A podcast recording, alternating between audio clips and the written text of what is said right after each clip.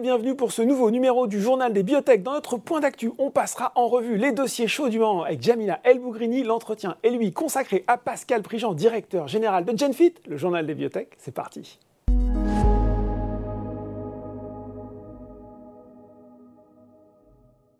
Et on retrouve pour notre point d'actu Jamila Elbougrini, analyste biotech chez Invest Securities. Bonjour Jamila. Bonjour Laurent. Alors, parmi les dossiers qu'on va regarder cette semaine, eh bien, on va commencer par Abivax. Abivax, bah oui, qui n'est ni plus ni moins qu'aujourd'hui la biotech la mieux capitalisée en France et on ne sait pas forcément. Avec cette nouvelle euh, qui est tombée, Marc de Garidel qui rejoint la société en tant que euh, CEO et président par intérim. Absolument. Donc, euh, Belle candidature, en tout cas beau candidat, on va dire. très beau candidat, effectivement, le track record est, est assez impressionnant donc euh, c'est toujours euh, intéressant de voir euh, quelqu'un de cette pointure-là arriver à la tête d'une bibliothèque française, parce que ce n'est pas, pas, pas, commun. Mm. Donc ce qu'on peut voir du track record, effectivement, pour revenir sur, sur ce sujet-là, c'est que avant d'arriver chez Abivax en tant que CEO par intérim, mm. c'est un point qu'il faut quand même préciser, c'est qu'il a été CEO de Syncor, qui a été racheté par AstraZeneca. Avant ça, il, était, il a été CEO de Corvidia, qui a été racheté par Novo Nordisk. D'accord. Et puis encore avant ça, il était CEO chez Ipsen. Donc euh, plutôt des sociétés euh, qu'on regarde plutôt d'un bon oeil, qui mhm. pour certaines ont connu une destinée menée, euh, je pense, enviable par d'autres sociétés. Bien sûr. Et on se dit que son arrivée à la tête d'Abivax peut-être enfin, peut pour objectif aussi de, de créer un peu d'émulsion autour du titre et puis pourquoi pas entraîner un intérêt M&A, euh, si ça n'est pas un rachat. M&A, pour les gens qui ne sont pas familiers, voilà, merger and acquisition, peut-être un rachat d'Abivax par une grosse pharma, c'est ça? Rachat ou peut-être un, peut partenariat. partenariat, parce qu'effectivement, c'est peut-être l'option la plus probable dans le cas d'Abivax, puisqu'on a une phase 3 qui est engagée aujourd'hui, qui nécessite beaucoup de fonds. Donc la société a réussi à lever 130 millions d'euros auprès d'investisseurs euh, européens et mhm. américains. Mais aujourd'hui, il lui manque encore une centaine de millions pour pouvoir finaliser et la phase 3 qui est en cours et la phase de maintenance qui est en cours dans la rectocolite hémorragique.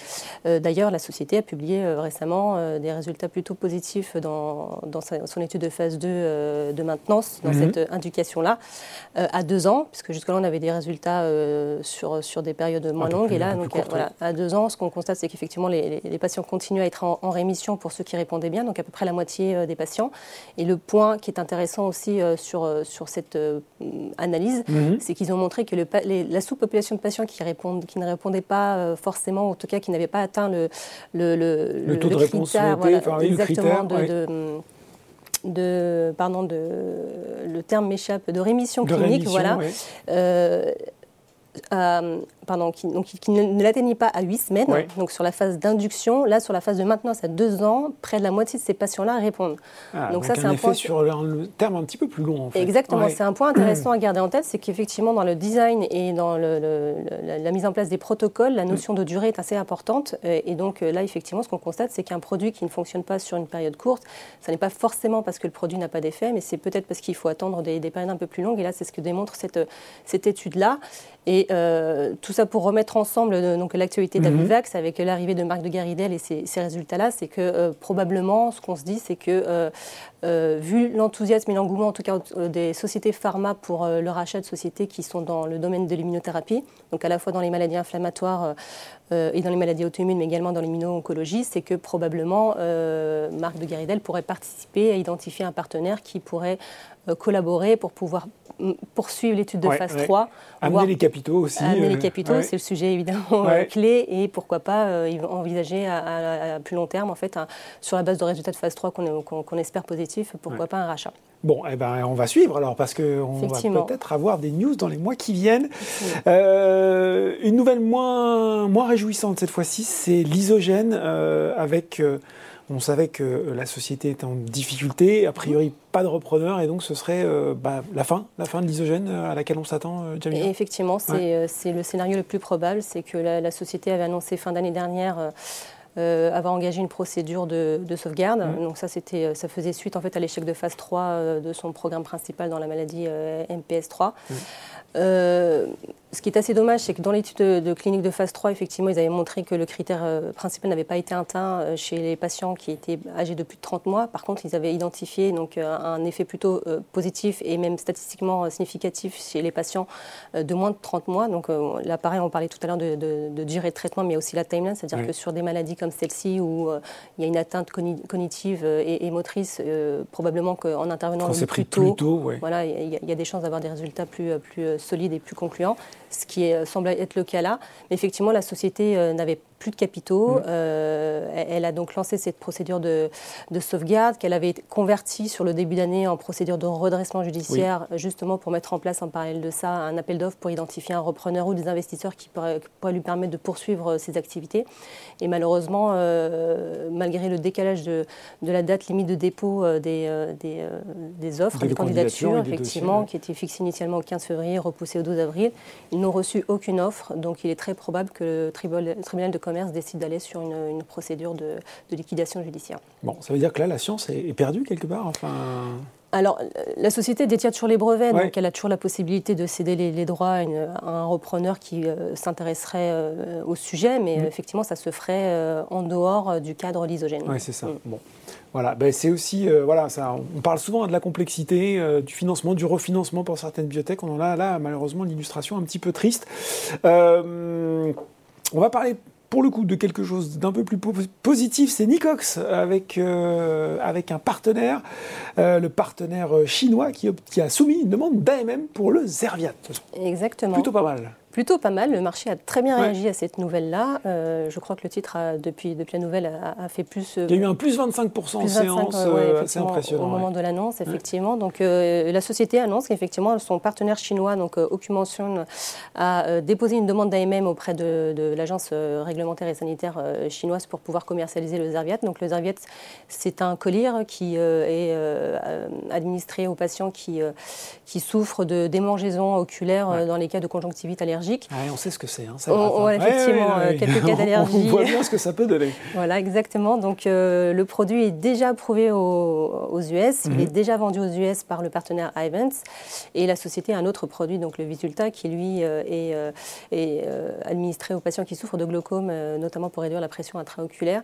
Et ce qu'on constate, c'est qu'on reste quand même sur des petits marchés, puisque le, au cumul sur 2022, Nicox a euh, fait à peu près 3,3 millions de chiffre d'affaires mhm. euh, sur les royalties, donc vraiment sur les, sur les revenus des, ventes de, ces produits-là, euh, versus 2,4 millions en 2021. Donc on constate quand même une, ça monte. Voilà, une croissance, mais ça reste quand même des petits marchés. Et donc même si c'est effectivement une très bonne annonce que le marché chinois vienne s'ajouter au paysage de, des territoires conquis entre guillemets par Nicox, mhm. ça reste quand même des petits marchés, puisque même sur le grand territoire de la Chine, a priori le, le partenaire euh, prévoit un pixels autour de 100 euh, millions de dollars, hein, on a voilà, d'ici 7 ans. donc c'est pas pour tout de suite. Donc, sachant que le produit, voilà, on est sur un dépôt de demande d'AMM, donc ça veut dire que ça, pourrait potentiellement arriver sur le marché en 2024. Et donc le temps qu'effectivement on atteigne le pixels de, de, 2030-2031, on est sur 100 millions de dollars en pixels, sachant que euh, Nicox est éligible à 5 jusqu'à 9% de royalties. D'accord. Donc on reste quand même sur des petits montants. Ça veut dire qu'avant d'atteindre les, les, 100 millions de pixels, on sera forcément euh, en dessous d'un chiffre d'affaires pour Nicox mm de 5 millions de, dollars. Donc euh, ça reste effectivement des petits marchés. Bon, un petit ruisseau font les grandes rivières, mais ça va prendre un petit peu de temps. Et, on voulait terminer rapidement avec Transgène euh, qui présente des résultats en ce moment au congrès de l'ACR. On rappelle ce que c'est que le congrès de l'ACR. Alors effectivement, l'ACR, c'est... Euh, je, je, je sans savoir forcément l'acronyme, oui, je n'ai plus en tête non plus. C'est un des grands rendez-vous des, des, acteurs de l'oncologie. Mm. Donc effectivement, Transgène est présente en force parce qu'elle présente huit posters euh, dans le cadre de, cette, euh, de ce congrès-là. Et euh, récemment, donc, elle a publié des résultats sur son vaccin thérapeutique personnalisé. Donc, mhm. c'est l'un de ses assets actifs, en tout cas les plus regardés, puisqu'on est sur une approche extrêmement innovante qui concurrence, en tout cas, dans l'approche est similaire à ce que peut faire des acteurs comme Moderna et BioNTech.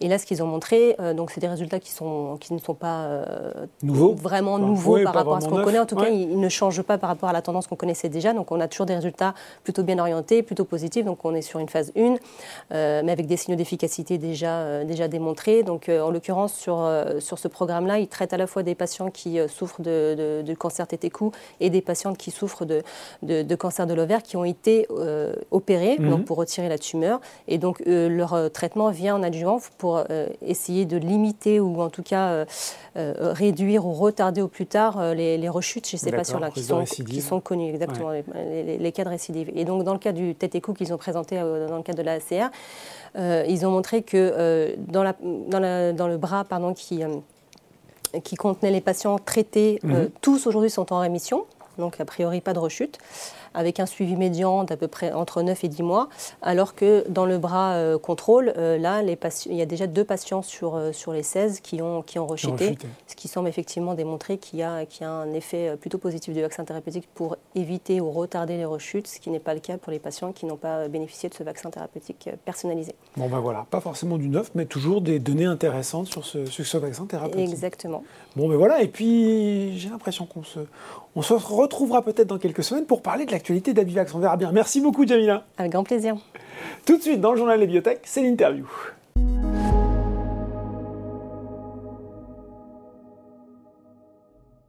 Et on retrouve pour l'entretien Pascal Prigent, directeur général de GenFit. Bonjour Pascal. Bonjour. Alors, l'actualité récente de GenFit, c'est bien sûr la publication des résultats 2022. C'était jeudi 13 avril. Outre, bah oui, on va commencer par ça, la position de trésorerie qui vous donne, j'ai bien lu le communiqué de presse, de la visibilité jusqu'au troisième trimestre 2024. Que faut-il retenir de l'exercice écoulé? Bah Écoutez, 2022, ça a été une année importante pour euh, GenFit, où on a fait de, beaux progrès, à la fois des progrès sur euh, notre étude de phase 3 dans la PBC. Mm.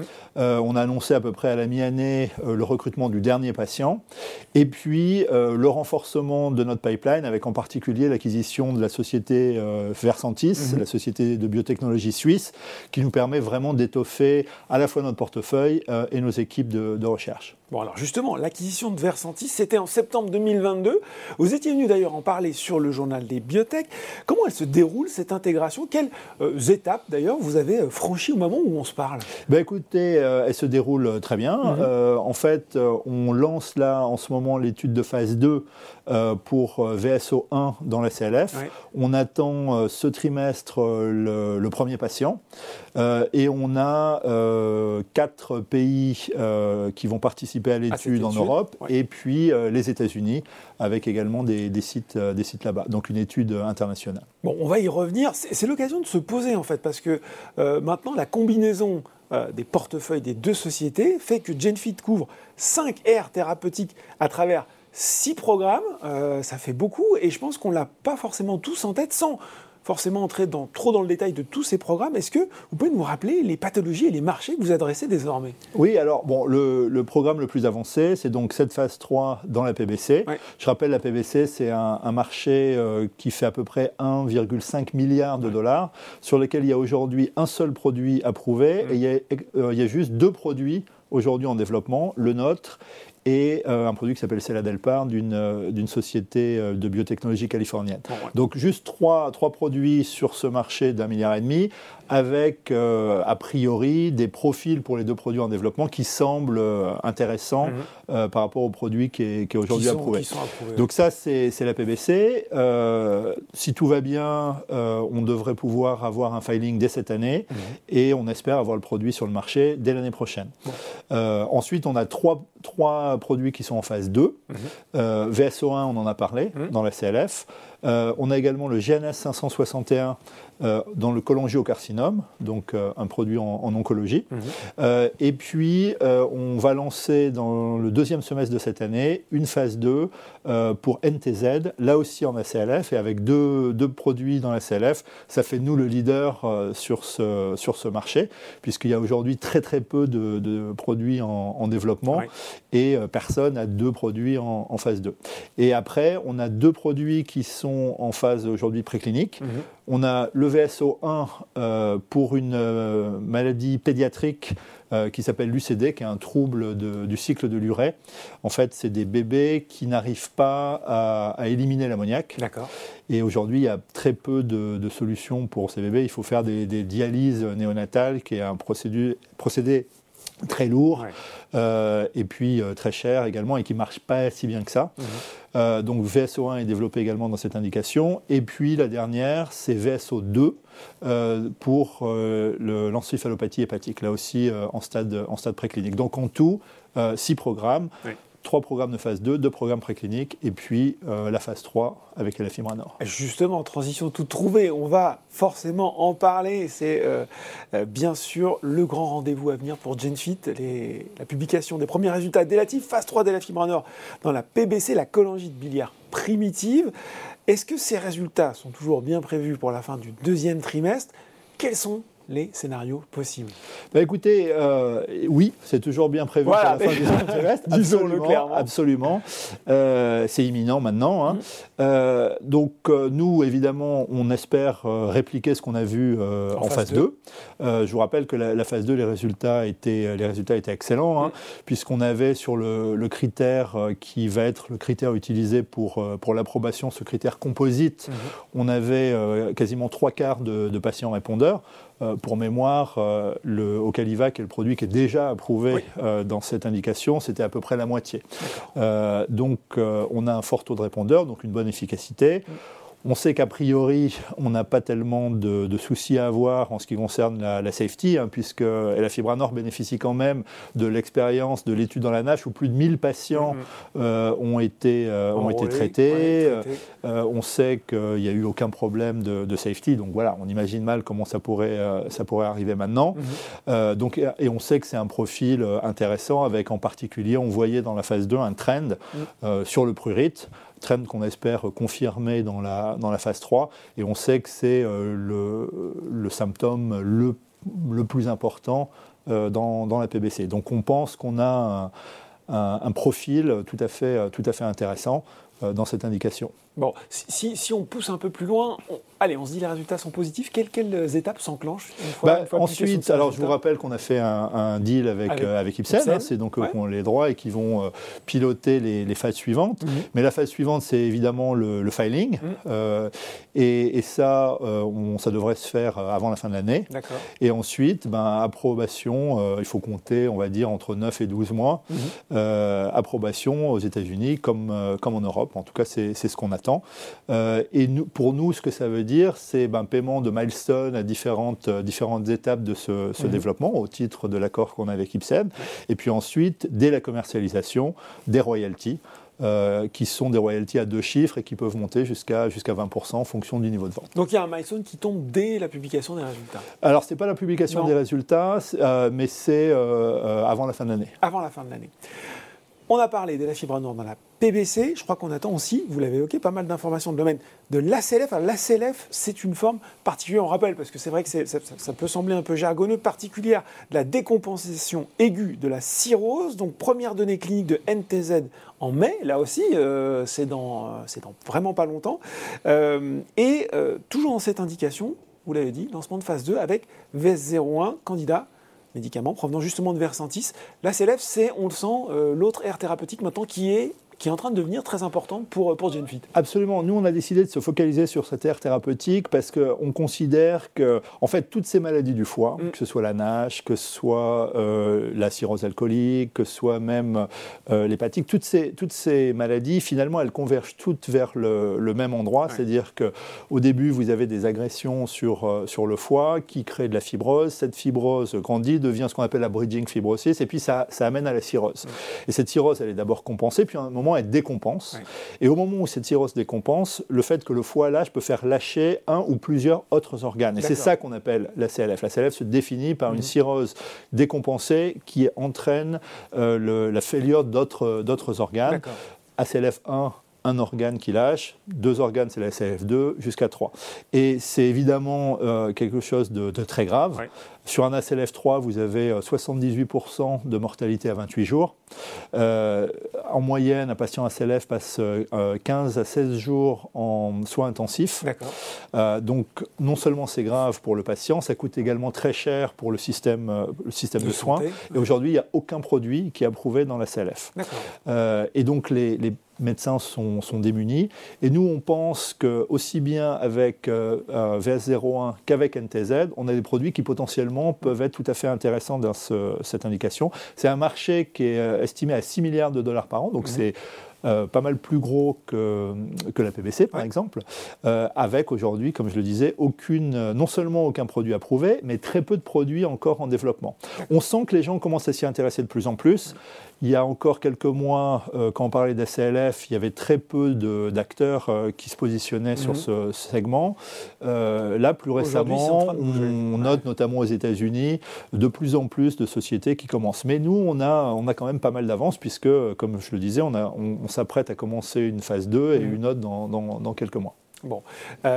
PBC, ACLF, on l'a dit, cholangiocarcinome aussi maintenant. Euh, et là, ça se passe avec le candidat GNS 561. Là aussi, est-ce qu'on déroule un petit peu l'histoire ensemble? Absolument. Donc GNS 561, c'est un produit qui a été développé par une biotech euh, française qui mhm. s'appelle Genoscience, qui est, qui est basée à Marseille. Et donc nous, on a acquis les droits pour le développement de ce produit euh, dans le, le cholangiocarcinome. Mmh. Donc on n'est pas une société d'oncologie, mais là, on, avec... Oui, c'est euh, un peu différent pour le coup. On n'est pas dans les mécaniques de la fibrose. Euh, Alors, on n'est pas... Un peu, on, on on est un peu à l'intersection, j'ai envie de dire. C'est-à-dire qu'on est en onco, mais cholangiocarcinome, c'est quand même euh, une maladie cholestatique. Mhm. Et donc, c'est pour ça qu'on s'est dit qu'il y avait une cohérence quand même par rapport à notre, euh, à notre portefeuille.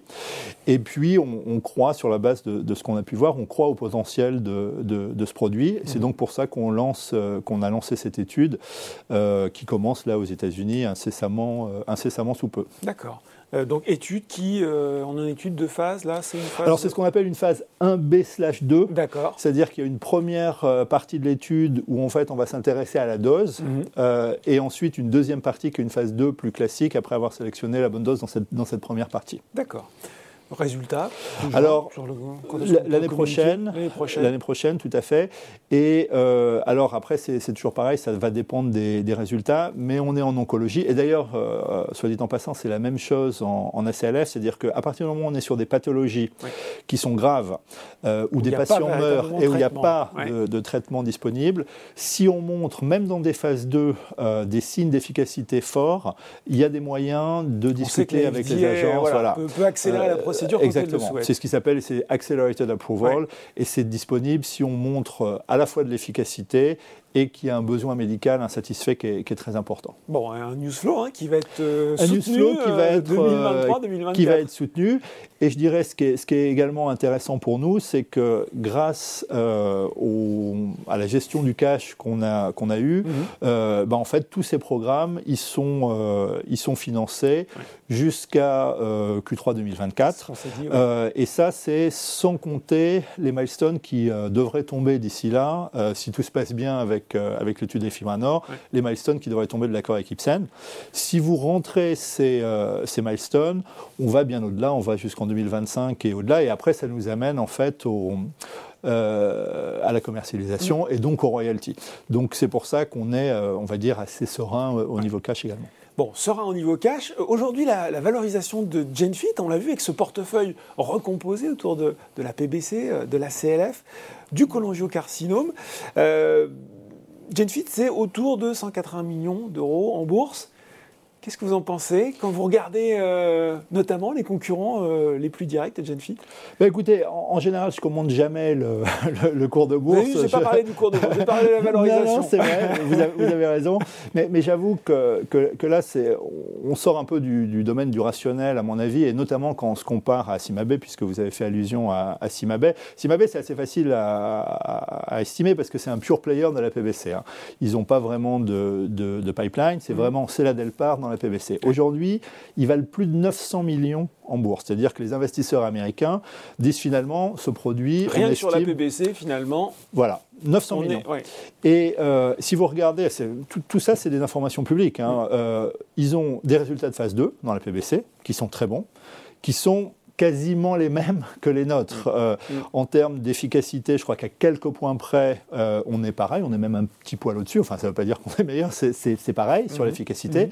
Sur la safety, euh, ils ont l'air, on va dire, sur la phase 2, d'être assez clean, mais nous, on a en plus toutes les données qui viennent de l'étude Nash qui nous donnent un niveau de sécurité encore supérieur. donc un profil très, très similaire. Et puis, euh, voilà, en termes de cash, ils, ont du cash jusqu'en 2024, comme nous. Mhm. Donc, tout ça, ça se, ça, se ressemble beaucoup. Et nous, on a en plus euh, tout notre portefeuille. Et puis, je dirais qu'en général, quand, quand, on estime les, les, chances de succès dans la PBC, les chances de succès commercial, euh, au-delà du, du, profil du produit, les deux choses qui toujours reviennent, c'est le timing du lancement, mhm. avec un petit first mover advantage pour le premier à lancer. Et puis, euh, en fait, la puissance commerciale, la force de frappe commerciale. Bon, bah, dans ces deux cas de figure, nous, on est un peu en avance par rapport à eux, puisqu'eux, ils annoncent euh, des résultats pour Q3.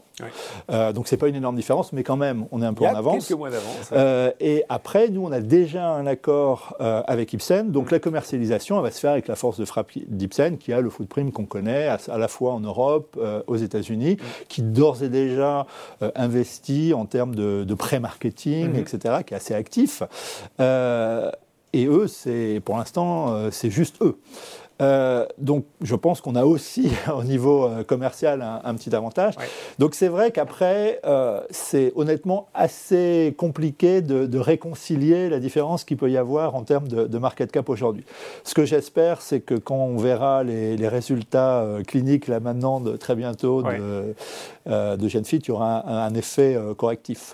Bon ben voilà, un effet correctif, c'est dit de façon très sobre. En tout cas, voilà, hein, le, le grand rendez-vous est imminent pour Genfit avec ses résultats dès la fibre dans la PBC. Merci beaucoup Pascal Prigent pour toutes ces explications. Le journal des biotech, c'est fini pour aujourd'hui, mais on se retrouve dans deux semaines pour un nouveau numéro.